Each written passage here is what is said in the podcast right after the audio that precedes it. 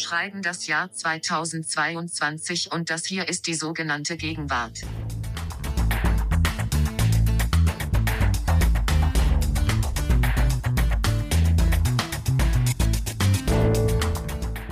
Ja, vielen Dank, liebe Siri, und herzlich willkommen zu unserem Feuilleton-Podcast. Mein Name ist Nina Power. Und mein Name ist Lars Weißbrot und in der sogenannten Gegenwart wollen wir heute in unserer neuen Folge mal über einen besonders gegenwärtigen Ort sprechen. Meistens verhandeln wir hier ja Bücher, Fernsehserien, allgemeine Themen, aber diesmal schauen wir mal auf die Landkarte und suchen uns die Gegenwart auf der Landkarte heraus. Und da gucken wir ganz in den Norden von Deutschland und sprechen über eine Insel namens Sylt. Denn Sylt war und ist Gegenwart, behaupten wir, oder Nina? Auf jeden Fall. Also man muss es kaum mehr sagen, alle, alle, alle reden jetzt über das 9-Euro-Ticket. In den ganzen letzten vergangenen Wochen ging es schon nur darum, es war von der Syltokalypse die Rede, also vor allem am Anfang des Diskurses, ja, dass man jetzt mit 9 Euro durch ganz Deutschland fahren kann, wurde aber gesagt, wir fahren jetzt alle nach Sylt, stürmt die Insel der Schönen und Reichen. Und natürlich merkt man ja jetzt schon, geht es da um den metaphorischen Wert einer solchen Reise, um den metaphorischen Wert dieses Tickets und der Idee, die dort gesprengt werden soll. Und darum soll es heute gehen, Lars. Bevor wir das alles besprechen und klären und bevor wir darüber reden, wofür diese Insel heute steht, diese Insel Sylt, davor müssen wir zwei andere Sachen abhaken. Erstens, wo wir gerade beim Thema Orte sind. Wir treffen uns nämlich endlich alle mal gemeinsam am gleichen Ort. Und zwar nicht nur wir Gegenwarts-Podcast-Hosts, was allein aber schon ein äh, Feiertag wäre, weil wir wirklich selten am gleichen Ort sind, wenn wir aufnehmen. Nein. War ein Feiertag, letzte Folge, ne? Und letzte Folge beim Spotify Festival, aber wir touren, man könnte man ja sagen, wir touren einfach weiter, weil es so schön war. Stimmt, genau, da hatten wir das mal, das machen wir jetzt nochmal mit Zuhörerinnen und Zuhörern und zwar in Berlin am 11. Juni, am Samstag, den 11. Juni, da gibt es das große, riesige Zeit Online Podcast Festival, Zeit Online Podcast Festival im Radialsystem, wo natürlich nicht nur wir, sondern alle Zeit Online Podcasts, alle Zeit Podcasts live vor Publikum ihre Episoden aufzeichnen. Jetzt leider die schlechte Nachricht: Tickets gibt es schon gar keine mehr. Die wurden schon ausverkauft zwischen der Ankündigung und der Gelegenheit, dass wir das hier im Podcast unseren Hörerinnen und Hörern sagen konnten. Sorry. Man kann sich aber auf zeit.de slash podcastfestival für einen Livestream anmelden, wo man das dann aus dem Internet mitverfolgen kann. Und ich glaube, da kann man auch noch ein paar echte Tickets für das Radialsystem gewinnen. Also geht mal dahin, zeit.de slash podcastfestival. Da gibt es die anderen Informationen zu dem Live vor Ort Podcast-Event der Zeit mit uns und allen anderen. Habe ich das gut erklärt, Nina? Hast du super erklärt, Lars. Und was wolltest du noch sagen? Zwei Punkte hattest du. Der zweite Punkt ist unser Gegenwartscheck. Den so, müssen wir ja, natürlich okay, machen, bevor ja, gut, wir nach Sylt kommen. Okay. Willst du anfangen? Ja, mache ich. Also, und zwar, das ist ein Begriff, der mir über den Weg gelaufen ist, und zwar in der Sendung von Anne Will als Harald Welzer, dem ukrainischen Botschafter Andriy Melnik.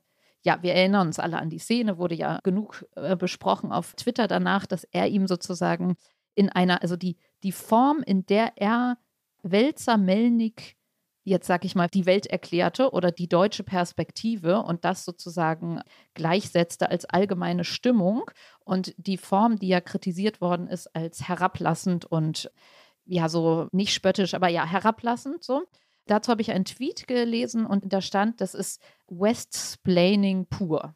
So, und dieser Begriff des Westsplainen in Anlehnung an das Mansplaining, wenn Männer die Welt erklären, jetzt ist, sind es nicht nur Männer, sondern westliche Männer. Und das hat auch schon einen Wikipedia-Eintrag, also gibt es wohl schon länger, aber da wird explizit auch gesagt, es sei jetzt sozusagen so eine neue Formel der Phase des Ukraine-Kriegs, wo es tatsächlich einfach darum geht, die westliche Perspektive oder die ganzen osteuropäischen Länder und deren Geschichte einfach vernachlässigt zu haben, nicht auf dem Schirm zu haben und in einer paternalistisch herablassenden Art die Welt zu erklären. Das scheint mir wirklich sehr, sehr gegenwärtig zu sein.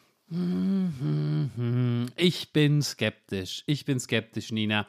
Ich verstehe natürlich, was an dem Begriff gegenwärtig ist, wie könnte man es übersehen? Ja, es geht um Sprechberechtigung entlang identitätspolitischer Merkmale, jada, jada, jada. Ja, nur da stellt sich mir natürlich irgendwann die Frage, wann sind diese Formen noch produktiv gegenwärtig und wann erstarren sie eigentlich zu einer Idee reçue, wie wir im Feuilleton sagen, ja. Ähm, jetzt habe ich wahrscheinlich jetzt wieder. Ich sage, es ist Le Dernier Cri, Lars. ähm, hat wahrscheinlich wieder falsch ausgesprochen. Und dann kann man auch wieder dialektisch auf den Kopf stellen und sagen, naja, gerade das Erstarrtsein dieser Formeln, dieser Wordings für Diskriminierung und Sprechhaltung, gerade das macht unsere Gegenwart aus, die halt in dem Sinne doof ist, weil sie nur noch aus diesen Pappkameraden besteht. Ich bin mir nicht ganz sicher, was ich dazu sagen soll. Du sollst um, den Punkt geben, muss gar nicht so viel sagen. Okay, ich gebe den Punkt, aber ich, ja. ich füge was hinzu. Ich füge eine Erklärung hinzu, die du nicht genannt hast. Interessant ist doch, dass dieses Wording, dieses ja, postkoloniale Wording, ja, wie Westsplaining, dass es jetzt auf eine andere Geografie trifft. Dass es jetzt darum geht, dass Westeuropa, Osteuropa was erklärt von oben herab. Und dann kommt natürlich dazu, aber nicht angesichts eines Aggressors, der ja selber aus dem Westen kam, woher ja dieses postkoloniale Vokabular kommt. Okay, verstehe. Ja, es wird auf den Kopf gestellt, ja. Hm? Der Aggressor kommt ja noch weiter. Der ist ja noch weniger westlich, sozusagen. Mhm. Das verkompliziert den Begriff so. Das finde ich das vielleicht interessant Gegenwärtige daran. Ja, und halt ist es nicht auch einfach das immer weiterentwickeln? Also, weil hast du es denn noch in einer anderen Spielart gesehen? Also, man könnte ja jetzt auch irgendwie das auf, ja, was weiß ich, wie, wie, wie die, all diese Begriffe, also auf Klassen oder auf, na, Männer und Frauen hat man, aber man könnte es auf Hierarchien, ja, so Chefsplaining oder sowas. Ich mache es jetzt, oh Gott, gleich gibt er mir den Punkt nicht mehr schnell weiter. Nein, nein, ich, sorry, jetzt muss ich ganz kurz dabei bleiben, weil da will ich sagen, nein, ich würde es noch weiter raussuchen. Nicht nur kann man vor Splaining alles Mögliche setzen, auch Splaining kann man durch alles Mögliche ersetzen. Also mir geht es ja um eine ganze Kategorie von Begriffen. Ich bringe jetzt irgendein anderes Beispiel, zum Beispiel die Debatte über B-Erasure. Also Erasure, Was? also B-Erasure ja. heißt, dass. Erasure ist doch so eine Band aus den 90ern. naja, dass man, sie, dass man sie nicht beachtet, dass sie ausgelöscht werden im ja, Diskurs, mhm. dass Bisexuelle ihren Ort im Diskurs okay, nicht mhm. finden, weil sie gelten dann irgendwie bei den einen als Heterosexuellen, bei den Schwulen dürfen sie auch nicht richtig mitmachen, aber bei den Lesben mhm. und dann so. Dann hat man das Problem von B-Erasure. Also du hast immer so eine Nachsilbe, Erasure, Splaining und kannst vorne die Kategorien wie ah, so einer Slot Machine. Ja, okay. Und da weiß ich nicht mehr, ist das noch Gegenwart oder ist das nicht schon langweilig. Ja, aber ich glaube, die immer weitere Aufspaltung ist dann doch, also ich würde sagen, es geht noch gut durch. Du kriegst den Punkt, Nina, du kriegst den Punkt. Vielen Dank. Okay, Nina, darf ich meinen ersten Punkt machen? Sehr gerne, los geht's. Und zwar möchte ich Spikeball vorschlagen. Weißt du, was Spikeball ist? Mm, -mm. Ich habe das Wort tatsächlich auch erst vor kurzem gelernt, weil es sich so ein bisschen zum Meme, zumindest in meiner Mikrobubble, entwickelt hat. Das Phänomen selbst da überlege ich tatsächlich seit dem ersten Corona-Sommer, ob ich das hier im Gegenwartscheck mache. Ist das irgendwas, wo, was man so im Park spielt? Im Park spielt. Wir haben es, okay. glaube ich, sogar schon mal gestreift an irgendeiner Stelle. Es ist ein Spielepark, was mir, min was mir seit 2020, ja, schon seit 2020 Sommer, aber 21 was dann richtig groß auffällt ein Trampolin steht, ein kleines Trampolin steht im Park. Drumherum sind drei, vier Leute, die einen Ball sich zuspielen, der aber sozusagen immer wieder auf diesem Trampolin landen muss. Und dann zum anderen kommt, der ihn zurückschlägt. Ich weiß nicht, was das Ziel des Spiels ist. Ich habe noch nie mitgespielt es sieht sehr interessant aus, weil es so, der erste Eindruck, den man hat, ist, dass es irgendwie überbordend kompliziert wirkt. Also wie viel Mühe kann man sich machen, ein neues Spiel zu erfinden? Ja, ein Ball, tretet doch einfach den Ball hin und her und spielt Fußball. Warum noch extra dieses Trampolin noch mit in den Park schleppen? Aber es breitet sich aus, es findet Fans. Ähm, ich habe jetzt auch gelernt, dass es Spikeball heißt. Das wusste ich vorher nicht, weil ich es mir nur angeguckt habe. Und äh, ich stelle es endlich vor. Okay, hm, hm. Oh, es scheint mir etwas dünn zu sein. Also klar, die Beobachtung, aber hm, hast du noch irgendeine Metaebene anzu... Also, weil, also ich habe es noch nie gesehen. Was ich gegenwärtig finde, sind eigentlich diese kleinen Trampoline an sich. Nee, das muss wieder so ein Eppendorfer Ding sein. Aber diese, diese kleinen Trampoline an sich, diese super kleinen, oder? Dass man da so reinrennt und wer raus, da soll der Ball dann rauf. Nein, also was das, ist das normaler Ball oder? Ja, so ein relativ normaler Ball. Aber das Trampolin, du darfst, kleines Trampolin, da kann kein Mensch drauf springen. Ach so, okay. Ist von der Funktion ja. her wie ein Trampolin, aber so klein, da kannst du jetzt nicht drauf springen. Nur der Ball kann da drauf fliegen und abgefedert werden. Also gewissermaßen muss ich jetzt sagen, ich darf dir den Punkt nicht geben, weil ich habe es einfach noch nie gesehen. Ja, da, Und- dann gib mir den Punkt nicht. Es wundert Ja. mich aber fast, weil ich seit zwei Jahren mich schwanger damit trage ähm, Ja. und denke, ich, das ist schon ist zu spät eigentlich. Ja, okay, also ich warte jetzt auf die große Welle, so wie bei den Schafjacken damals, wird es diesmal mich treffen, dass unsere Zuhörerinnen und Zuhörer uns äh, mich beballern, damit, wie ich diesen Punkt nur nicht geben konnte. Aber wirklich zur Entschuldigung, ich habe es noch nie gesehen. Oder ihr müsst mir das nochmal schicken und ich habe es einfach, ja, nee, also ich, nee, nein, nein, Entschuldigung, nein. Meine Metaebene wäre auch nur, dass einfach Sport so eine komische Evolution durchmacht und einfach immer komplizierter wird, weil die Low-Hanging Fruits, die einfachen Spiele gibt es ja schon. Sind jetzt so in den letzten Jahrmillionen ab, abge, abgeerntet worden. Mhm. Hier, nimm den Ball mit dem Fuß und schieß den da hinten hin, gibt's halt schon, kann man nicht nochmal erfinden. Aber irgendwie, ja, und dann springt der eine noch auf einem Trampolin, das kann man immer noch so hinzufügen irgendwie. Das, stimmt, finde ich das das. Lustige daran. Ja, Aber gut, schade. Mal gucken, was da an Feedback kommt und vielleicht können wir das Ganze, das Ganze, also weil dieses ganze Outdoor, Corona und was bleibt danach, diese Outdoor-Sportsachen und so, finde ich eigentlich, finde ich, das rennst du da bei mir offene Türen ein. Aber ich kann das, wenn ich es nie gesehen habe, fällt es mir super schwer. Okay, ich habe auch sowas ganz Alltägliches und zwar der offene Rucksack. Ja, also. Das kommt unerwartet jetzt. Ja, also es gibt ja diese, ich habe gestern noch mal versucht zu googeln, wie die heißen, aber da stand immer nur Tagesrucksack, ja. Also die Rucksäcke, die jetzt einfach alle haben, inklusive mir, die man so zusammenrollt oben und dann mit so zwei Schnallen zusammenklickt, ja. Also so wie Fahrradtaschen, nur auf Ah dem ja, klar. Rücken. Ja, ja, ja. genau. Ja, ja. Eben nicht mehr nichts mit Reißverschluss. So. Ja, und die muss man halt zusammenrollen und zusammenklicken. Und mir ist aufgefallen, an, beziehungsweise einem Kollegen ist aufgefallen, dass ich mit so einem offenen Rucksack immer rumlaufe und dass das mehrere Leute tun. Ja, ich habe dann gesagt, so ja, ich kann einfach keine Tätigkeit, die ich nicht machen muss. Also alles, was ich nicht machen muss, mache ich halt nicht. Und ich kann ja schon so loslaufen mit so einem offenen, es sieht halt so ein bisschen doof aus, glaube ich, weil es dann ja so hinten über den Kopf hinaus ragt. Und natürlich ist es auch, vielleicht ist es, wenn man jetzt metaebenenmäßig irgendwas her herbeizerren müsste, ist es einfach so die, die menschliche na, Trägheit oder die menschliche Rebellion gegen Überfunktionalisierung, weil es einfach, also das Gute daran ist ja, dass es dann ja auch nicht echt nicht reinregnen kann, wenn du es so zusammenrollst und zusammenschnürst und es kann wirklich nichts rausfallen. Und der dumme Mensch sagt dann wieder so, nee, das ist mir jetzt alles zu. Es ist schon so simpel, aber wehrt sich sozusagen aus irgendeiner Form von Faulheit und Rebellion dagegen und landet dann ästhetisch natürlich irgendwie, also die sehen ja schon gut aus, aber wenn sie offen rumgetragen werden, ist es ästhetisch schon echt schwierig. Plus, dass wenn du dich runterbeugst, dir natürlich alles über die Schulter runterkullert, diesem Vollidioten. So. Also der offene Rucksack, es bin offenbar nicht nur ich. Bevor ich meine Punktentscheidung verkünde, eine Nachfrage. Kannst du mir zwei Sätze mehr zur Herkunft dieses Rucksacks sagen? Weil ich verbinde das mit Fahrradkurieren, die das auf dem Rücken haben und so.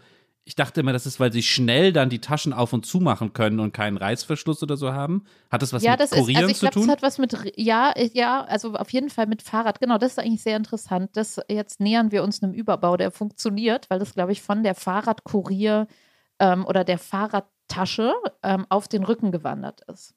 So. Ach stimmt, ach, die Fahrradtaschen an den Seiten gehen ja genau, auch und so die zu. haben ja ja. dieses, es geht Mhm. ja schon um dieses Gerolle oben, so, dass man das, Mhm. und da, ich glaube, das Gerolle ist natürlich so richtig, richtig safe gegen Regen vor allem Mhm. und natürlich auch gegen Rauspurzeln. Du kannst nicht Mhm. besser irgendwie was verschnüren, wie so eine Brötchentüte in Frankreich, die so, so ein paar Mal so über so ein Salto machen lässt und dann an den Seiten, dann fällt das nicht mehr raus. Mhm. Nina, normalerweise bist du ja diejenige, die mich hier belehrt, dass ich die Sache nicht zu kompliziert machen soll. In dem Fall würde ich das mal zurückgeben. Du kriegst den Punkt, aber für den Rucksack. Den Rest, den Rest, den Rest so. finde ich so eine nette So wie bei Zusatzgeschichte. dir, man hätte einfach nur das Trampolin nehmen sollen. Wir sind einfach zu kompliziert. Wer ja, nein, gedacht das mit dem Filter? Zumachen ist eine interessante Zusatzinfo, aber der Ja. Gegenwartscheck-Vorschlag ist dieser Rucksack. Und da würde Ach ich so, sagen, okay. ja, stimmt, sehe ich jetzt öfter, löst vielleicht so, also sieht man natürlich schon ein paar Jahre länger, aber löst in der Dominanz jetzt diesen kleinen Fjellräven-Rucksack ab. Mhm. So langsam. Ja, Ja, stimmt, Den- schon so langsam sehr, ja. Also den Fjellraven oder wie auch immer man es ausspricht, den, was auch immer, den siehst du eher noch in mini-klein an den Kindern dann wiederum. Ne? ja, das der stimmt. wirklich ja. so groß ist wie so ein iPad oder sowas, der Ja. Rucksack. Schön. Okay, danke Lars. Ich gehe hier reich bepackt mit Punkten raus. Du bist nochmal dran. Einen Punkt habe ich noch. Und zwar habe ich mir neulich eine hippe, eine hippe äh, Zeitschrift gekauft. Ich weiß nicht, ob du der, von der schon mal gehört hast. Das Wetter. Magazin sehr für schön, Text ja. und Musik heißen die. Gibt es Okay. schon paar Jahre. Das allein wäre jetzt kein Gegenwartscheck, sind in Szenekreisen recht wichtig für so diese Mischung aus junger deutscher Gegenwartsliteratur und Rap und da schreiben dann äh, ganz interessante Autoren über andere interessante Autoren das Wetter. Die habe ich mir gekauft, mal wieder. Und da lag aber was Interessantes drin. Da lag ein Werbeflyer drin von einer Porno-Website, deren Namen ich jetzt tatsächlich vergessen habe und ich habe leider auch den Flyer nicht mehr. Das ist ein bisschen blöd, aber egal, darauf kommt es nicht an. Dieser Flyer sah extrem wertig gemacht aus, sehr cool. Der Name war auch sehr cool, also wie so ein cooles neues äh, Startup aus dem Silicon Valley für Videostreaming oder so. Alles war perfekt designt, das Wording war perfekt. Und natürlich war diese Porno-Website auch komplett durchethisiert. Also mhm. alles war sozusagen Fair Trade und konsensual und feministisch natürlich an erster Stelle. Und ich weiß nicht, die Leute werden richtig bezahlt und alles stimmte. Also sagen die zumindest, ja.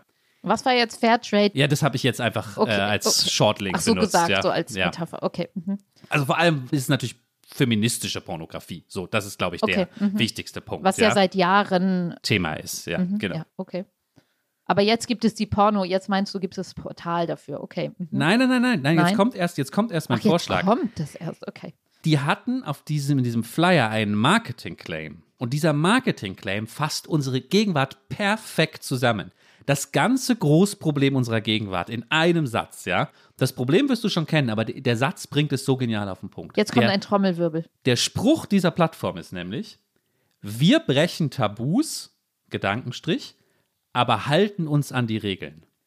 Ach, herrlich. Ist das okay. nicht interessant? Dafür kriegst du eigentlich sehr viele Punkte. Bringt das nicht all unsere ja. Diskurse ja, sozusagen ja. in ein. Also Kudos an den Werbetexter dieser Plattform. Ihr könnt das ja googeln, dann kommt ihr wahrscheinlich drauf. Ich weiß jetzt gerade wirklich nicht, der unsere ganze Gegenwart auf diesen Satz gebracht hat und uns natürlich vor die Frage stellt: Geht das?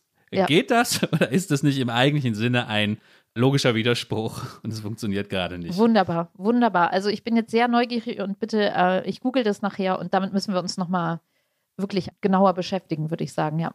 Hatten wir nicht letztens irgendwie so ein letztes Tabu, Lars? Da sprachen wir über irgendwas. Ja, aber ich, ich weiß es ah, ja, ich, auch Mir fällt mehr. es wieder ein, aber das müssen wir, glaube ich, nochmal gesondert. Da müssen wir eine Folge über Tabus machen. Wir brechen ja, genau. Tabus, aber halten uns dabei an die Regeln. Wunderbar. Wie kommen wir von den Tabus zum 9-Euro-Ticket? Ähm, schnell eine Überleitung. Eine das Überleitung. Ende der Tarife, Fragezeichen, steht hier in unserem Skript. Du, ist das ein Tabubruch, das Ende der Tarife? Bahnfahren als Flatrate. So. Das ist auf jeden Fall eine Zeitenwende. Wir müssen, glaube ich, erstmal kurz ein bisschen ja, ausholen. Erstmal ja? ordnen, erstmal ordnen. Wir haben eben über Sylt als Gegenwartsort kurz gesprochen im Teaser. Aber erst müssen wir sagen, was das große Gegenwartsphänomen ist, ist, dass durch die Zeitenwende, durch allem, was da passiert in der Welt, man in Deutschland beschlossen hat, dass es das 9-Euro-Ticket gibt.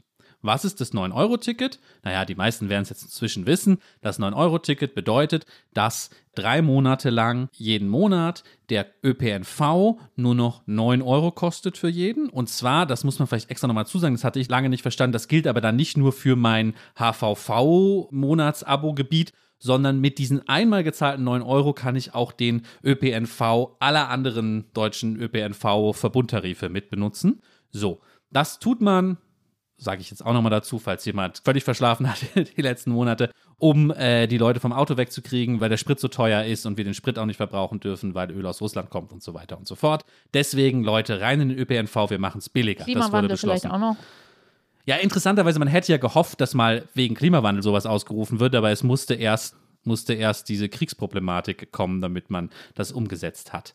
Jetzt um den Gedanken gleich so Richtung Sylt zu drehen, haben relativ schnell Leute gedacht, naja, gut, einerseits ist das für Pendler, die halt nicht mehr in ihrem VW Passat Turbodiesel irgendwie in die Sinnmanufaktur in der Innenstadt fahren sollen, sondern halt im Bus nehmen. Aber dann haben schnell Leute gedacht, naja, man kann ja damit auch reisen. Solange du eben keine Fernzüge benutzt, die gelten nicht, kein ICE, kannst du ja mit den Regionalbahnen, Regionalexpressen damit fahren und kannst eigentlich durch ganz Deutschland, musst halt oft umsteigen, rumfahren.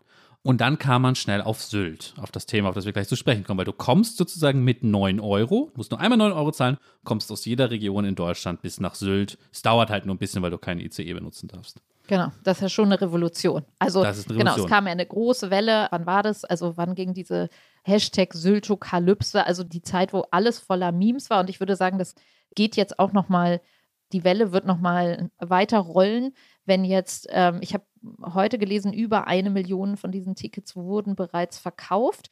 ja, also es passiert wirklich was im Bereich des Transports. Und ich glaube, es tritt ab 1.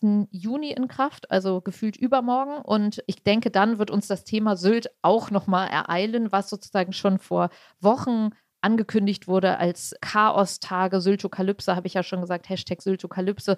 Und alle Memes, also es waren schon, mich hat das schon ganz gut unterhalten, so ein ganzes Wochenende lang, was da zusammengebaut wurde an Bildern, dass praktisch die, die sonst nie nach Sylt fahren würden, wir sprechen ja gleich über die Metapher Sylt oder auch über den Phänotyp des Sylt-Urlaubers und der Sylt-Urlauberin und worum es da geht, dass plötzlich da Leute eben nicht in Polohemden mehr rumlaufen, sondern mit Dosenbier und ja, praktisch so, da wurde die Horde der vermeintlichen Unterschicht, die jetzt Sylt stürmt. Also sowohl Linksradikale als auch Geringverdiener und generell einfach Massen an Menschen. Also was man häufig gesehen hat auf Twitter waren diese Züge aus Indien, ne? diese völlig bepackten, wo man den Zug gar nicht mehr sieht und dann immer so Sylt, wir kommen so. Es wurde eine Sylt-Silhouette, oh Gott, was ist das für ein Wort? Sylt-Silhouette vor rotem Stern horizontal so gekippt, sodass sie aussah wie ein Maschinengewehr. Also da war ganz schön was, Sylt, äh, was los. Sylt beantragt NATO-Mitgliedschaft. Also all das, ja. Und eine besonders schöne Szene habe ich dir ähm, als Nachricht geschickt, ist die Szene aus dem Film Don't Look Up, wo Leonardo DiCaprio und alle um den Tisch sitzen, kurz bevor der Meteorit dann wirklich einschlägt und sie alle in dem Bewusstsein um den Abendbrottisch sitzen und noch einmal zusammenkommen als Familie und Freunde und er das Glas hochhebt und alles wackelt schon so, weil gleich die Erde zerstört wird und sie sagen, we did have it all, didn't we? Und dann alle gemeinsam untergehen. Und da stand dann so drüber so Sylt vor dem 1. Juni. Also praktisch hier wird eine Welt zerstört oder ist kurz davor zerstört zu werden durch dieses 9-Euro-Ticket, mit dem jetzt alle Sylt kaputt reisen sozusagen. Das zur akuten Gegenwärtigkeit. Aber wie wir auch gleich erfahren werden, ist Sylt nicht nur jetzt plötzlich durch das 9-Euro-Ticket eine Metapher geworden, sondern war es schon immer. Ja, Nina, ich würde so gerne noch was zu dem Punkt sagen, den du ganz am Anfang gemacht hast, nämlich dem 9-Euro-Ticket und der wirklichen Bedeutung, die das kriegt angesichts der Klimakrise. Du hast gerade den Film äh, Don't Look Up zitiert. Da geht es ja implizit natürlich auch um die Klimakrise, um die Bedrohung, vor der wir alle stehen und wie wir darauf reagieren. Aber vielleicht kommen wir darauf am Ende nochmal zurück. Ja, lass uns am Ende nochmal kurz über ähm, 9-Euro-Ticket, Sylt, Klimakrise und Leonardo DiCaprio sprechen. Aber vielleicht tauchen wir erstmal ein so ein bisschen in die Sylt-Mystik, in die, in die verschiedenen Sylt-Gegenwarten, die einem sofort einfassen. Du hast seit Wochen einfach einen Ohrwurm. Ich habe wirklich einfach einen Ärzte-Ohrwurm. Ich will zurück nach Westerland. Ich will wieder an die Nordsee. Also es donnert. Ich habe es eben auch noch mal kurz, um in Stimmung zu kommen und aufzuwachen. Ja, es ist ja dann doch ganz schön, die Gitarren da am Anfang äh, ballern einem schon so das Gehirn so ein bisschen weg. Die Ärzte 1988 war das sogar schon. Und die haben gesungen. Naja, ihr und sie alle da draußen kennen es. Jeden Tag sitze ich am Wannsee und ich höre den Wellen zu. Ich liege hier auf meinem Handtuch, doch ich finde keine Ruhe. Diese eine Liebe wird nie zu Ende gehen. Wann werde ich sie wiedersehen? Und dann geht's los. 3, 2, 1, alle. Oh, ich habe solche Sehnsucht. Ich kann jetzt nicht singen, sorry, aber ich verliere den Verstand. Ich will wieder an die Nordsee. Ich will zurück nach Westerland. So. Und wenn man sich den Text anguckt, ist es auch schon ganz schön. Also ich meine, erstens so die Wannsee versus Westerland, ne? Und dann auch, es ist zwar etwas teurer, dafür ist man unter sich. Also da haben wir schon drin die Idee von Sylt mit dem Ärztezusatz, dem punkigen Ärztezusatz. Und ich weiß, jeder zweite hier ist genauso blöd wie ich. Also, das ist, würde ich sagen, eine Ikone, der, also eine Musik, musikalische Ikone, die äh, eine Hymne auf auf Sylt. Ich glaube, man könnte ja allein über den Song schon eine ganze Folge machen, ja, weil er ja wahnsinnig komplex ist auf verschiedenen Ebenen. Und ich bin kein guter Pop-Historiker und meine Kollegen Jens Balzer oder so dürfen mich verprügeln nach der Sendung, weil ich jetzt ganz viele falsche Sachen sagen werde. Trotzdem kann man erstmal festhalten, heute oder in meiner Jugend war das eine Partyhymne im Alpenmax Gaudi Großraumdisco ja. an der B9 in Koblenz. Also das wo Layer 0 hat das funktioniert. Als, da kannst du danach dann auch DJ Ötzi spielen. Logisch, klar. Ja, das ist einfach ein, wie sagte man immer, ich habe das immer gehasst, Party Classics. Ich habe das immer gehasst, wenn irgendwo stand als angekündigt Party Classics. Da wusste man, äh, Westerland von den Ärzten läuft ja. auf jeden Fall auch vor dem Hintergrund dieser Memes, die du eben beschrieben hast, wie jetzt sozusagen so ironisch über so eine linke Eroberung des reichen Sylts gesprochen wird, merkt man natürlich sofort, dass dieser Song natürlich super kompliziert und komplex ist. 88 okay, lieber Jens Balzer, hoffentlich sage ich nichts Falsches, waren die Ärzte da so auf dem Weg natürlich schon aus dem echten Punk in was auch immer das ist, was sie dann gemacht haben, Schlager, Pop, Punk, ja, das war so der Weg. Aber natürlich, das war 88, da ist natürlich noch völlig durchzogen dieser Song von dieser linken Punk-Idee. Und er ist natürlich auf vielen Ebenen völlig ironisch gemeint. Natürlich wollen die nicht nach Sylt, ja, also, aber dann doch irgendwie wieder. Und der Song funktioniert dann trotzdem so. Und wahrscheinlich würde Farin Urlaub erklären, natürlich ist Sylt, der ist ja kommt ja auch aus schon der Ecke und so, Farin, ne? Farin Urlaub ist ja jetzt Ja, auch, schon, genau. auch schon. Nein, also ich finde, genau, er ist gegenwärtiger oder vielleicht kann man das ja auch noch als These auch über die, unsere Folge oder können wir das diskutieren? Ist Sylt jetzt gegenwärtig? Ist das was, was alt ist? Diese Aufteilung, also offenbar gab es das einfach schon immer, dieses Wir smashen Sylt, ja, steckt da alles eben, also könntest du ja 9-Euro-Ticket-Song, 9 Euro Hymne drüber schreiben und dann kann das in den Regionalzügen und in den Nordbahnen jetzt eigentlich wieder abgespielt werden. So eins Wird zu eins, ganz eins zu eins genau so. Also Wird ähm, ganz bestimmt, ganz bestimmt. Genau, wird und schon, laufen. schon da ist ja so, genau, dieser Wunsch, wollen die da wirklich hin oder wollen sie es nur smashen, den Reichtum oder wollen sie eine Teilhabe haben? Also ich glaube, ein Wort, was uns oder was mir sofort, als wir sprachen, äh, darüber sprachen, Sylt als Thema zu machen, ist die Demokratisierung dieser, also das eine ist ja, machst du Revolution und äh, sozusagen schmeißt den da, kippst den Dosenbier auf in ihren eigenen Strandkorb so und haust dann wieder ab oder die Demokratisierung, dass da nun alle hinfahren können. Auch diese Idee, wenn man es jetzt mal weg von der Revolution zieht, steckt ja in diesem 9-Euro-Ticket. Ist das was Neues? Gab es das schon immer? Also hier beim Ärzte-Song haben wir, glaube ich, wirklich einmal diese punkige, diese Punk-Idee. Aber es gibt noch viele, viele andere. Kurz, kurz nur Ja. noch ergänzen, weil so viel Popgeschichte muss sein. Soweit ich weiß, haben die Ärzte das auch damals, ich glaube noch 88, auch dann in Westerland gespielt und es kam zu so kleinen, tumultartigen Auseinandersetzungen und dieser Kulturclash wurde schon inszeniert mit Okay. damals, glaube ich, noch echten Punks auf Ärztekonzerten, ähm, Okay, ja. die dann irgendwie, ich glaube nicht Westerland zerlegt haben, aber vielleicht den Eindruck erweckt haben, sie würden das tun. So. Genau, und wenn man, also ich meine, es ist ja auch so, wenn du da jetzt hinfährst, ja, du hast ja nirgendwo ein positives, also du hast ja keine Umarmung dieses Songs, was ja eigentlich naheliegend wäre, ja, eine Umarmung, was ja schon darauf hinweist, dass es verschiedene Layers hat und ein ironischer Song und ein punkiger Song und ein politischer Song auch ist, weil sonst hätte Sylt-Marketing vielleicht schon längst in den letzten Jahrzehnten diesen Song kulturell sich angeeignet und ja, T-Shirts damit bedruckt oder du hättest gleich am Bahnhof irgendwie ähm, sozusagen diesen Spruch, diesen Claim. Also du musst, du musst ja nur sagen, es gehört ja zu einem dieser Songs in Deutschland, wo du einfach nur sagen musst, oh, ich habe solche Sehnsucht und schon ballert das jedem durch den Kopf. So. Genau, also wir haben diese Punk-Ecke, wir haben aber auch ja verschiedenartigste, also ähm, uns fiel auch Fritz Radatz, der in den 70ern und 80ern Feuilleton-Chef der Zeit war. Und auch der, der dort begraben liegt, Ijoma hat es jetzt gerade letztens auch gesagt, in Kaitum. Allein schon diese ganzen Orte mit um hinten, das hat ja Mhm, fast schon mhm. so was Lateinisches. Der hat ein Buch geschrieben, Mein Sylt. Und da hat man so, so dieses hymnische Besingen der Natur, was auch auf jeden Fall als Sylt-Säule oder Basis dieser Insel und die, die große, wirklich große Liebe von so vielen Leuten dieser Insel zusammengefasst, wie er schreibt, wie hier der Himmel aufgerissen wird, schweigend und zerspleißend zugleich wie Seide, wenn die Vögel im Naturschutzgebiet des Rantumer Beckens ihn schneiden. Das gibt es nur hier. Also auch diese Seite der Sylt-Fotobände, ja.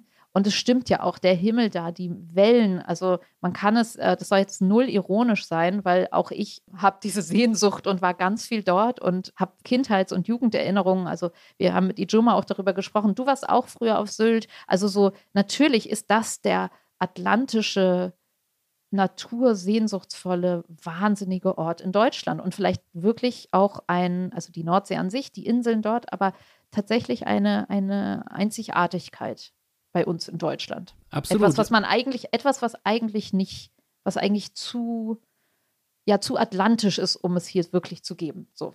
Absolut, absolut. Also da sind, oh, da sind jetzt schon so viele wichtige Punkte. Ich würde jetzt, glaube ich, einmal in der Gegenwärtigkeit von Sylt, äh, wir waren eben im Jahr 88, ja, einmal kurz springen, sieben Jahre äh, Richtung, Richtung Zukunft ins Jahr 1995, um vielleicht, vielleicht einmal ohne jeden weiteren Kommentar Siri mal wieder eine Stelle vorlesen lassen. Sehr gerne. Die Stelle.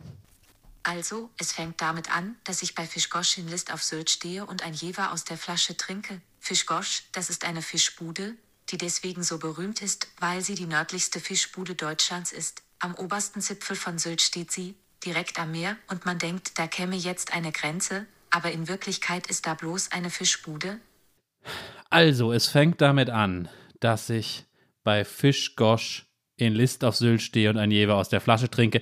Ich vermute mal, viele, viele, viele Zuhörerinnen und Zuhörer, die sich diesen Podcast hier antun, werden auch sofort wissen, dass das der Anfang des Romans Faserland von Christian Kracht ist, erschienen 1995. Berühmterweise beginnt er ganz oben in Deutschland in List auf Sylt, ganz im Norden von Sylt. Was isst er nochmal? Er isst Gambas mit Knoblauchsoße dabei. Gambas noch, mit ne? Knoblauchsoße und Ja. die ist schon nach der ersten Portion schlecht. Ähm, Ja. Und da ist dann noch eine. Und ach, ich könnte, man könnte das, äh, ich, ich, darf ich Alle gleich noch können was. mitsprechen, das ist so wie der Anfang von Cäsar oder, oder, Ja. oder eben Westerland von den Ärzten. Also wir stimmt, könnten jetzt alle im stimmt. Chor einmal diese Also, es fängt damit an. Stimmt, ja, aber vielleicht für diejenigen, die das Buch nicht mehr ganz so im Kopf haben. Äh, Ijoma und ich, wir haben ja mal eine Folge über Christian Krach gemacht, haben das hier und da in der Folge auch schon mal angedeutet. Es ist eine Deutschlandreise. Der Ich-Erzähler ähm, reist von Sylt einmal durch Deutschland, dann bis in die Schweiz. Und ich würde es mal so zusammenfassen: Es geht oft um deutsche Landschaften, die Schicksalslandschaften sind, die metaphysisch etwas bedeuten. Das steht natürlich bei Krach, das ist ja ganz wichtig, oft im Zusammenhang mit der Nazi-Zeit, aber überhaupt mit Deutschland in seinen Landschaften und was sie, was sie eben bedeuten. Es gibt diese ganz wichtige Stelle, wo er in Heidelberg ist und in diesen Gedanken erfasst, das hätte Deutschland sein können, wenn Deutschland nicht das Land der Nazis wäre. So. Und natürlich ist auch, und das hast du ja schon angedeutet, in all seiner Singularität auch Sylt so eine Schicksalslandschaft. Es ist kein Zufall, dass das auf eine Sylt anfängt. Landschaft, ne? Eine Natur. Ja, es hat ganz verschiedene Layer auch wieder. Ich darf das Wort nicht immer so oft sagen. Darf ich mal zwei entfalten, indem ich aus den ersten Seiten von Faserland selber noch was vorlese, Ja. weil es auch so Spaß macht. Kurz später kommt nämlich diese wichtige Stelle. Links und rechts der Straße rast Sylt an uns vorbei und ich denke, Sylt ist eigentlich super schön. Der Himmel ist ganz groß und ich habe so ein Gefühl, als ob ich die Insel genau kenne. Ich meine, ich kenne das, was unter der Insel liegt oder dahinter. Ich weiß jetzt nicht, ob ich mich da richtig ausgedrückt habe. Ich kann mich natürlich auch täuschen.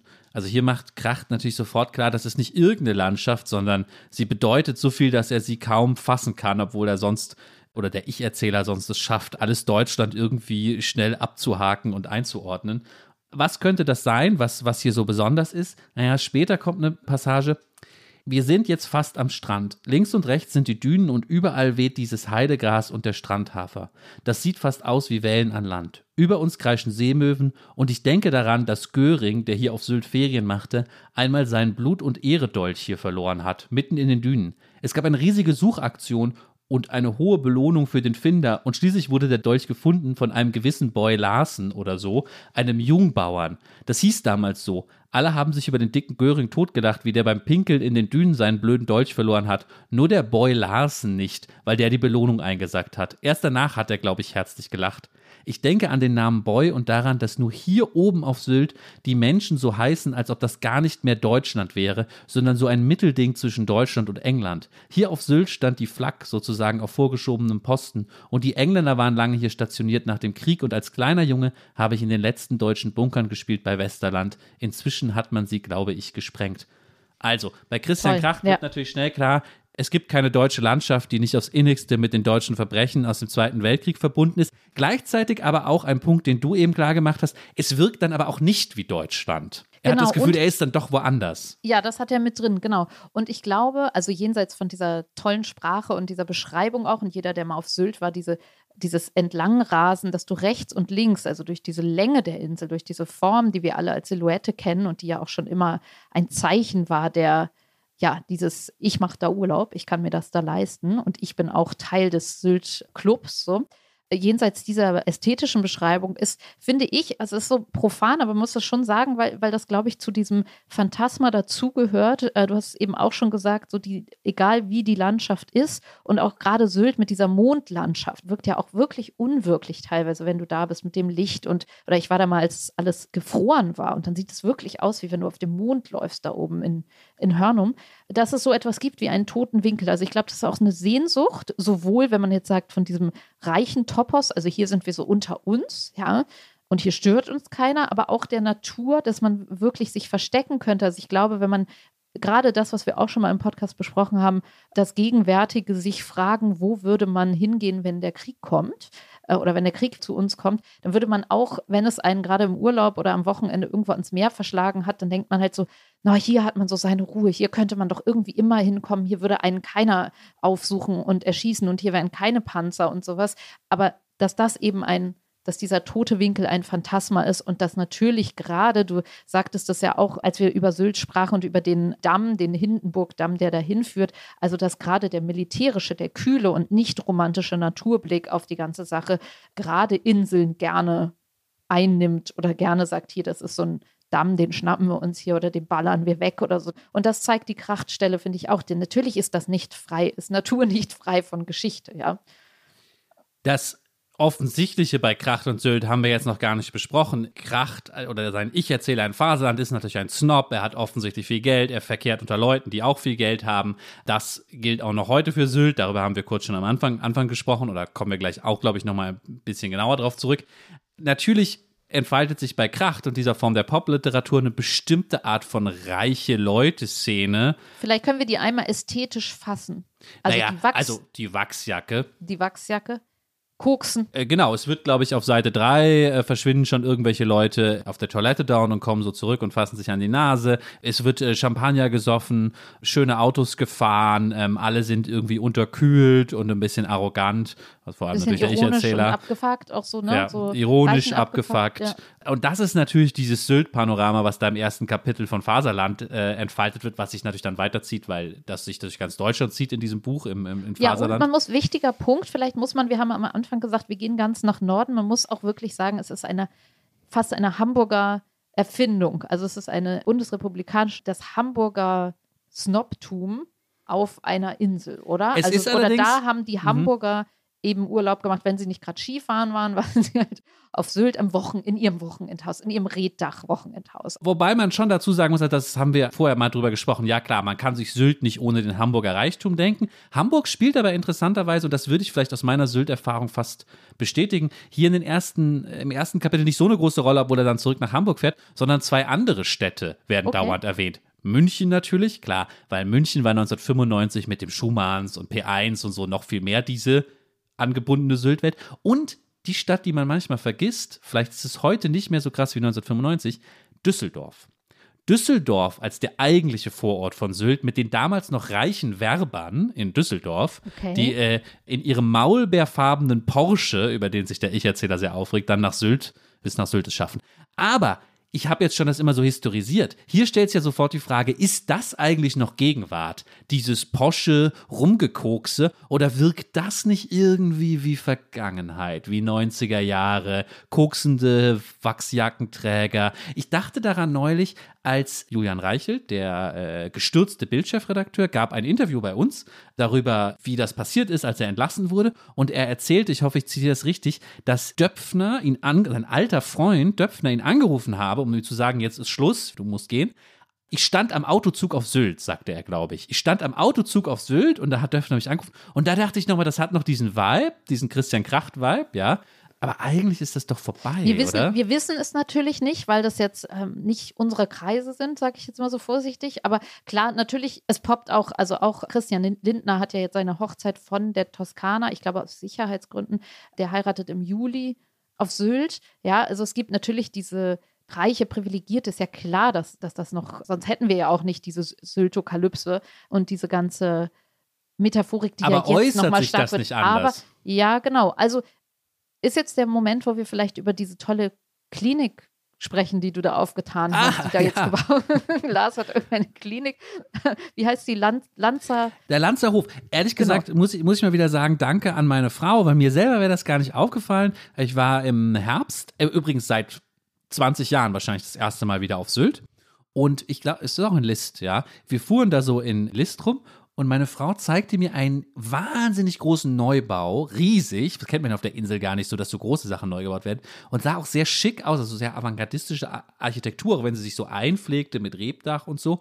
Und sie erklärte mir, das ist ein Lanzerhof, der da gebaut wurde. Ich kannte das gar nicht. Kanntest du das, den Lanzerhof? Nee, überhaupt nicht. Also es wird mit S geschrieben. Klingt Genau. so. Ja. Übrigens, hm. ja, lustig, da sind wir eigentlich direkt wieder bei der deutschen Vergangenheit. Das Ein, ja, der- eben, der deswegen, vielleicht Lanzerhof. spricht man das auch einfach, ist einfach wieder so eine Aussprache. Ach so, weil man es Lanzerhof. Lanzerhof. Ach so, ja, das kann sein. Entschuldigung. Ich Oder? wollte keine Wer Nähe weiß. zum, zur Wehrmacht herstellen. Lanzerhof. Ich habe mal auf die Website geguckt.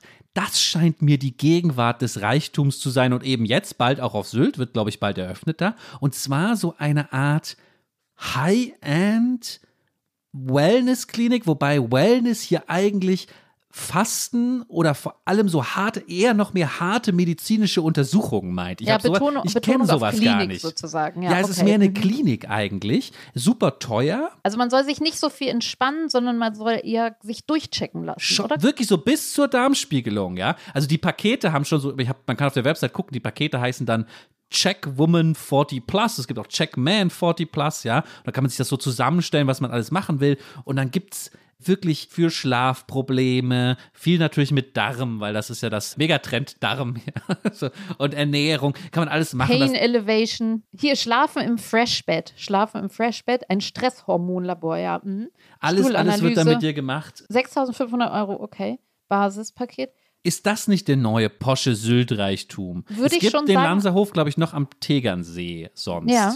Also was sozusagen die Übersetzung, wenn man sagt Sylt als Metapher oder als Sammelbecken für diese Form von Poschness und so, wird jetzt übersetzt, was ja passt zu so einer, genau, also da sind es ja, das ist so die deutsche Version von allem Silicon Valley Kram von ich lasse mich einfrieren oder Ja, so. Also ja. schon so diese Richtung Health und Richtung ja, Effizienz und alles in einem Paket und aber auch so Körpervermessung, oder? Also so ein Ja. bisschen, genau, während das wohl früher einfach so alles bundesrepublikanische Genuss und eher das Ungesunde betont und dann vielleicht diese hedonistische Koksnummer bei den Jüngeren aus dieser Generation. Und jetzt ist es so, kauft man sich das Paket, kann vielleicht, ja klar, also so überhaupt dieses Privatversicherte daran. Ne? Also es ist ja über, hat ja überhaupt nichts mehr mit Versicherung zu tun, sondern einfach nur mit der Kohle, die man dann dahin blättert, aber schon so dieses, ja, wenn schon Darmspiegelung, dann vielleicht in den Dünen aufwachen und dann hat man das mal so mal so hinter sich, aber eben für 6.500 Euro. Es hat nicht mehr, vielleicht nicht mehr so ganz dieses Genießerische, sondern eher sowas wie,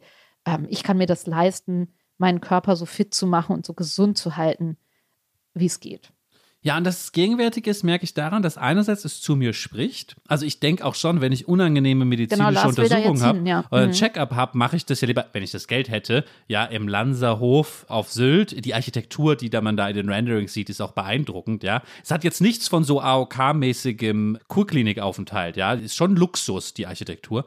Andererseits habe ich mich dann kurz gefragt, ah, das ist jetzt ein sehr ernstes Thema, aber wenn du diesen Satz hörst, ja, ja, wir sind wieder aufgewacht, wir haben, wir haben, da, wir haben da was entdeckt, wir haben da, ob ich den dann nicht dann doch lieber hier bei meinem Internisten auf der Mönckebergstraße hören will und dann nicht komisch auch noch in so einem Luxusdesign-Stuhl auf Sylt rumsitze. Gut, Ja, darüber wollen wir gar nicht nachdenken. So ne? weit habe ich jetzt nicht gedacht. Ich Ja. habe eher das so gedacht, so das machst du sozusagen, weil die Darmspiegelung ja als ultimative Vorsorge, ich kümmere mich, also so wenn ich das gemacht habe und da alles okay war, dann muss ich ja eigentlich nichts anderes mehr machen, weil es irgendwie so, na egal, also wir, ist ja keine Darmspiegelung extra hier. Äh, Was ich interessant fand, aber ist sowohl, dass du meintest Tegernsee, da können wir vielleicht gleich nochmal drüber sprechen, dass da auch diese Klinik war, aber auch, dass es eine Long-Covid-Stelle da schon ja, gibt. Also das dass spricht man natürlich auch für die sozusagen Gegenwart. auch da gibt es ja dann so dieses Privatversicherte. Also vielleicht muss man noch mal sagen, Sylt als, weil du gerade meintest AOK, auch das ist Sylt und auch das war schon immer Sylt. Vielleicht muss man doch jetzt noch mal das Wort äh, der Demokratisierung, die jetzt für viele die jetzt nicht vielleicht auch in anderen Teilen von Deutschland leben, wo man nicht so nach Sylt gefahren ist früher. Sylt war schon immer auch für alle da, ja, ohne das jetzt zu entschuldigen, ne? Aber Sylt hatte unser Schullandheim von der Schule stand auf Sylt. Es gibt eine Mutter, Kind, Vater, Kind, Kurheim. Es gibt all diese, es gibt einen großen Campingplatz auf äh, Hörnum. Also klar kann man jetzt so sagen, ja, die können doch alle immer hier Urlaub machen. So ist das ja gar nicht. Kann sich doch jeder leisten, soll noch ins Zelt gehen. So, das meine ich nicht. Aber es, man muss nur sagen, das ist jetzt nicht, das Ticket ist neu. Andererseits gehört zu meinen wirklich Kindheitserinnerungen nicht nur, dass Hamburger da, die Eltern von dem haben da ein Haus, also das Reddach-Ding, sondern auch wirklich, wir tun uns interessanterweise auch eben, also man könnte ja die gesamte Geschichte der Bundesrepublik an diesen Bahntickets ähm, erzählen, weil dieses Schleswig-Holstein-Ticket, das gute alte Schleswig-Holstein-Gruppenticket, meines Wissens musste man da auch immer 8,50 Euro oder 9 Euro, also vielleicht sogar weniger. Natürlich konntest du da nicht so Flatrate-mäßig rumfahren, aber du hast dich ja praktisch immer am Bahnhof zusammengetan und eben diese vier Leute zusammen gequatscht. So. Also was für eine Erinnerung einer deutschen Jugend, diese Leute zusammen zu quatschen. Alle schreiben da ihren Namen auf das Ticket und dann bist du da auch billig hingekommen. Und von Hamburg aus konntest du ja morgens dahin fahren und abends wieder zurück und hattest dieses atlantische Erlebnis ja, nicht umsonst, aber wirklich für alle. Und diese Kurorte und das ist ja was, was du, wo schon jeder dran teilhaben konnte. Mit der Demokratisierung, das ist total interessant. Ich finde einen Aspekt, weil wir doch eben bei Gosch waren, ja, ja. mit Christian Kracht und seinem Ich-Erzähler. Das finde ich so, so sprechend, dass ich glaube, in meiner Erinnerung, ja, ich bin jetzt noch nicht so alt, aber erinnere mich schon ein bisschen zurück bis in die 90er rein, gab es Gosch nur auf Sylt aber irgendwann wurde das ja sowas wie, und das ist ja wirklich die vielleicht schlechte Demokratisierung unserer westlichen Welt, wurde das sowas wie Nordsee und plötzlich gab es an jedem ekligen deutschen Hauptbahnhof auch so ein Gosch. Das so. stimmt, ja. Was natürlich, wo natürlich das ganze Feeling verloren ging und dann war es einfach nur another ähm, Fast-Food-Chain sozusagen. Und das hat ja auch mit Demokratisierung zu tun und dann vielleicht im guten deutschen Sinne die Demokratisierung ist aber schon das, was du beschrieben hast, dass ja, wenn man jetzt Sylt mal ganz hoch hängt und vergleicht mit den großen reichen Atlantik, so den Hemd, weil ich da zufällig schon mal war, also auch nur durchgefahren bin, aber mit den Hemdens. In den Hemdens würde natürlich keiner auf die Idee kommen, wie du es beschrieben hast, da noch eine Jugendherberge reinzubauen. Nein, nein, der Sinn ist ja da, dass du da nur bleiben kannst, wenn du da ein Haus mit mehr Grundstück hast. Auch das gibt es auf Sylt nicht, oder? Also zumindest nicht, dass ich wüsste, dass die Leute Privatstrand haben. Dass du dir einen Strand kaufst. Nee, ja. nee, nee. So. Da ist ja auch eher Naturschutz und so. Genau. Ne? Also du ja, kannst ja. ja. nicht alles, also das sagte ja jetzt in der aktuellen Debatte auch nochmal der, ich weiß nicht, jemand von Sylt Marketing oder so, du kannst nicht äh, da machen, was du willst. Ne? Das Ja, darf ja. niemand, egal wie reich er Ja, ist, ja. Das ist dieser Jugendherbergsvater-Vibe, der trotzdem auf Auf dieser jeden Insel Fall. noch herrscht. Ja, klar, den gibt es auf Wannerooge natürlich noch mehr. Ja, da war ich auch Auf oft mit meiner Amrum, Mutter. Was weiß ich, ja. Aber auch wir, ja, haben es manchmal nach Sylt geschafft. Meine Mutter war irgendwie Sylt-Fan, ja, trotz äh, schmalem Budget, weil, wie du hast schon gesagt, es gibt so Muttergenesungswerk und Klinik, Kur, echte Kurklinik, Und nicht vielleicht, ja, vielleicht ist das auch nochmal so ein Unterschied zu, es singt ja auch keiner, ich will zurück an den Tegernsee, ja. Also wir haben ja das Tegernsee mit diesen Kliniken da nochmal eben schon gehabt. Was ist der Unterschied, könnte man sagen, oder wo gibt es in Deutschland noch diese Orte, wo man sagt, auch so, da ist der, oder die so aufgeladen sind mit dieser Metaphorik, mit da ist, da sind die Reichen unter sich. Also was wichtig ist bei Sylt, ist, glaube ich, natürlich leben da Menschen, aber es ist ja, also zwei Punkte. Es ist ja eher sowas wie man hat da ein Haus und wohnt da nicht durchgängig. Das ist vielleicht so ein Unterschied zum Tegernsee. Könnte ich mir vorstellen. Ich bin jetzt nicht so die Tegernsee-Expertin. Und was mir auch aufgefallen ist, es ist schon, vielleicht hat das, ist das auch noch mit diesem ähm, Jugendherbergsding, dass es eine sehr biodeutsche Angelegenheit ist. Also wenn ich es vergleiche mit anderen wirklich wichtigen Orten und wichtigen Naturorten in Deutschland, ich war mal da bei der Lorelei, ja, und da ist ja die alles auf diesem Schiff, was da hinfährt, ist ja auf Englisch und Japanisch. Also vor allem Japaner fahren da ja hin und sowas hast du ja auf Sylt null. Also das ist schon einfach eine innerdeutsche Angelegenheit, hat man das Gefühl. Wobei wir ja auch schon darüber sprachen, Sylt als verstecktes Kreuzfahrtschiff, ja, also dass man, erzähl du mal, du hattest doch auch Leute im Zug getroffen, die da praktisch arbeiteten. Und das ist auch was, vielleicht, ich habe nämlich auch so eine Erinnerung, dass ich mal zurückgefahren bin und da war so ein Typ aus Spanien, glaube ich, und der sagte, nee, nee, ich arbeite da nur meine Familie ist in Spanien und ähm, die dann zurückfahren nach Nibül oder diese ganzen anderen Orte am Festland, die sich da das überhaupt nicht leisten können, da zu leben. Und was ja auch jetzt gesagt wird in der Debatte um das 9-Euro-Ticket, so liebe Leute, die,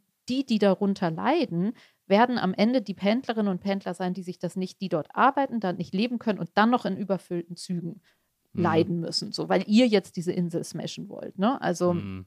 Wir hatten ja ein Pro und Contra, vielleicht sollte man das noch sehr, Oh sehr ja, empfehlenswert, Pro und Contra bei uns im Streitressort vor, glaube ich, vorletzte Ausgabe, wo die Isabella Wolbert, die Chefin der Linksjugend, 21 Jahre alt, die hat geschrieben, Sylt ist nicht nur, also sagt alles, was wir jetzt eben auch schon gesagt haben, Sylt ist nicht nur eine Insel, es ist eine Idee.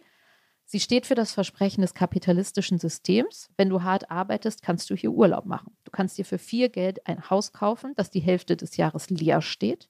Du kannst dich vom Rest der durchschnittsverdienenden Gesellschaft abschotten. Sylt ist die Idee des perfekten Urlaubs für Wohlhabende und sagt, die Idee von Sylt muss zerstört werden. Und dagegen hält ein Sylter Unternehmer, Ole König, der dann sagt, eigentlich ist das genau das Feindbild. Ne? Als stolzer insulaner Chef eines Immobilienunternehmens in dritter Generation verwahre ich mich gegen diesen Ärger, der da auf uns zukommt und den Zeitgeist, hier interessante Anbindung an die Gegenwart, den Zeitgeist der neosozialistischen Tendenzen, die reich mit böse gleichsetzt. Und das sei alles Sozialneid und treffe eben diese Pendlerinnen und Pendler, also die untere. Das ist ja selbst, das ist ja selbst Ijoma zu populistisch. Man sagt, der neosozialistische. Oh, nein, nein, Ijoma wäre ungefähr. Nein, das ist ungefähr Ijomas Position, glaube ich.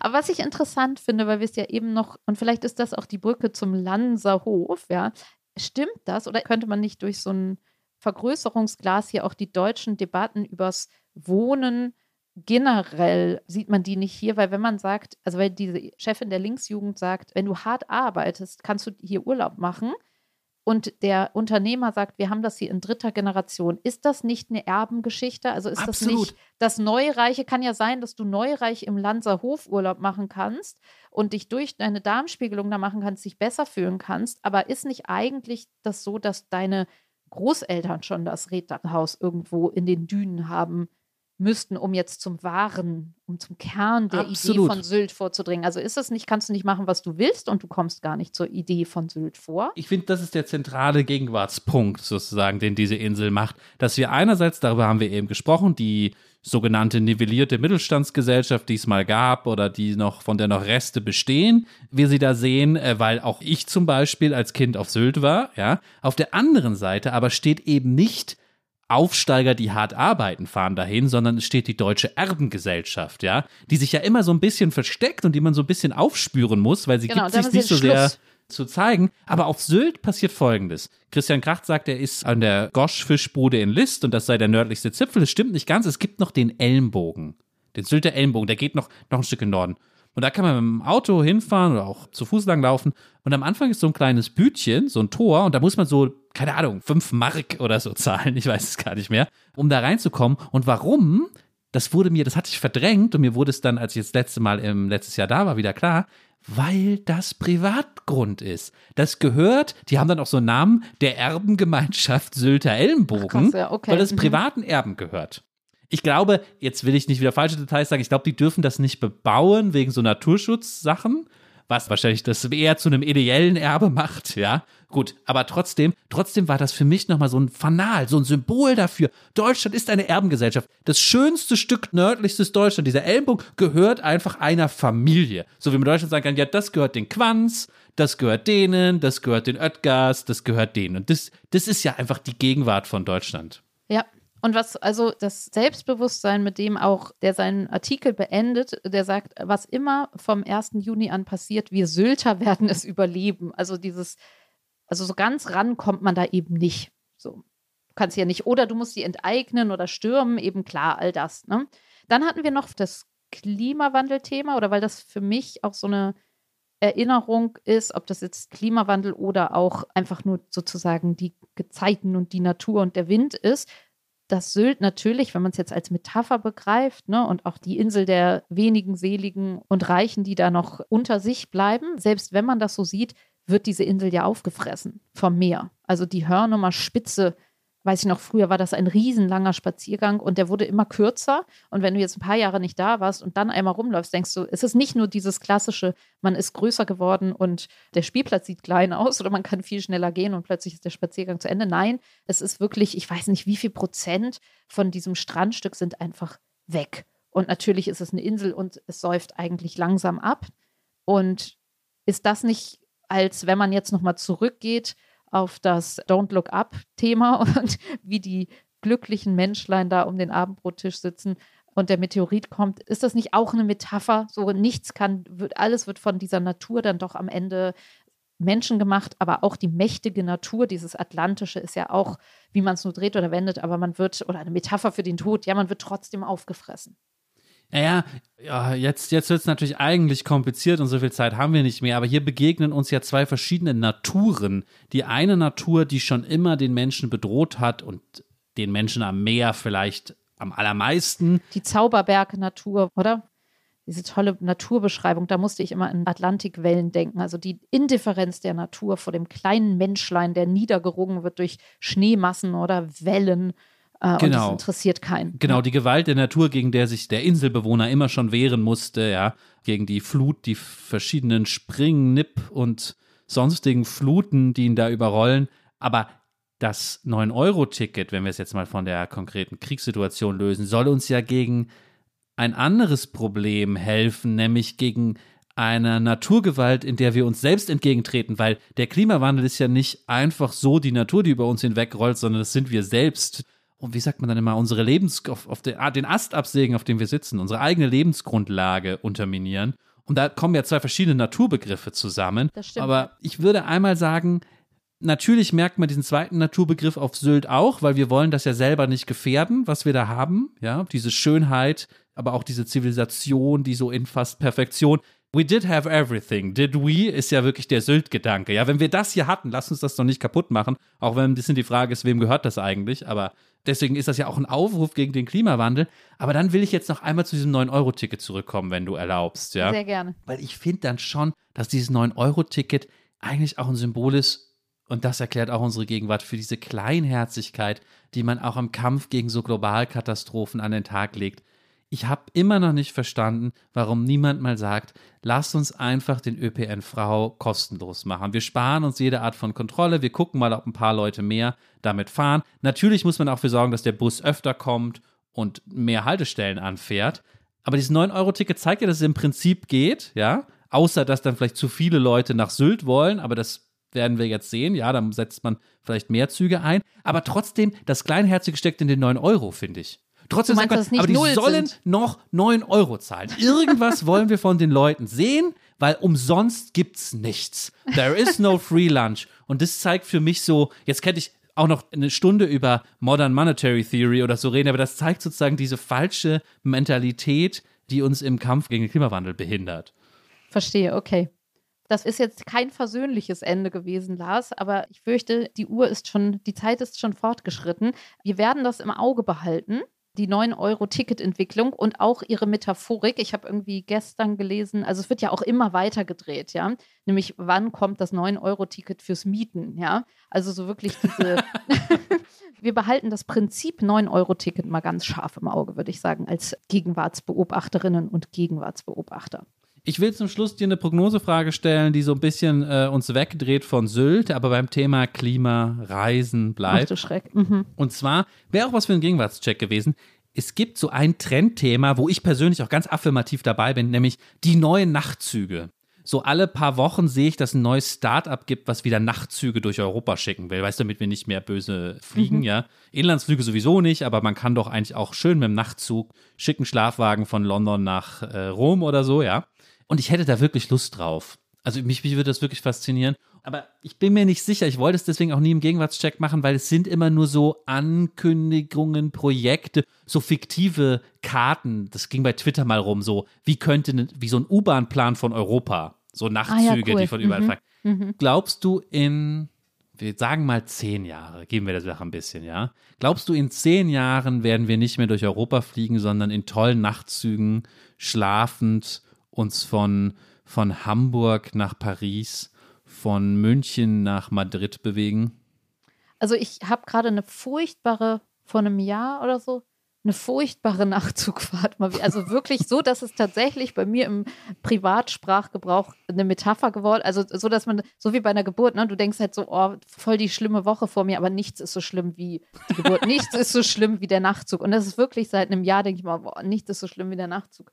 Also ich kann mich da sofort wieder in dieses unterkühlte und enge und, und komische, dieses Geräusch habe ich sofort in meinem Körpergedächtnis tief abgespeichert. Also ich würde sagen, da ist echt noch viel zu tun in dem Bereich und alle, die das jetzt probiert haben, engagiert, äh, wissen das auch oder vielleicht bin ich da auch nur hyperempfindlich, ja. Aber doch, ich würde sogar traumatisiert, wie ich bin, ja, würde ich sagen, ich würde es auch noch trotzdem noch mal probieren. Und wenn es sogar so Menschen wie ich noch mal probieren würden, würde ich sagen, doch, wenn man sich jetzt mal so ein bisschen so eine, wie heißt das, Shinkansen-Ästhetik dazu denkt und denkt, das ist wirklich sehr schnell und man könnte da zur Not, man muss ja nicht schlafen, aber dass es einigermaßen bequem ist. Ich glaube schon, dass viele Leute darauf Bock hätten. Und wenn du jetzt so großzügig zehn Jahre veranschlagst dafür, dann würde ich denken, doch, ich bin da hoffnungsfroh, ja. Okay, dann, dann gehe ich auch hoffnungsfroh raus und in zehn Jahren fahren wir für 9 Euro In mit dem Nachtzug nach nach Sylt. Sylt. und retten das Klima damit und alles wird gut. Danke, Sehr schön. Nina.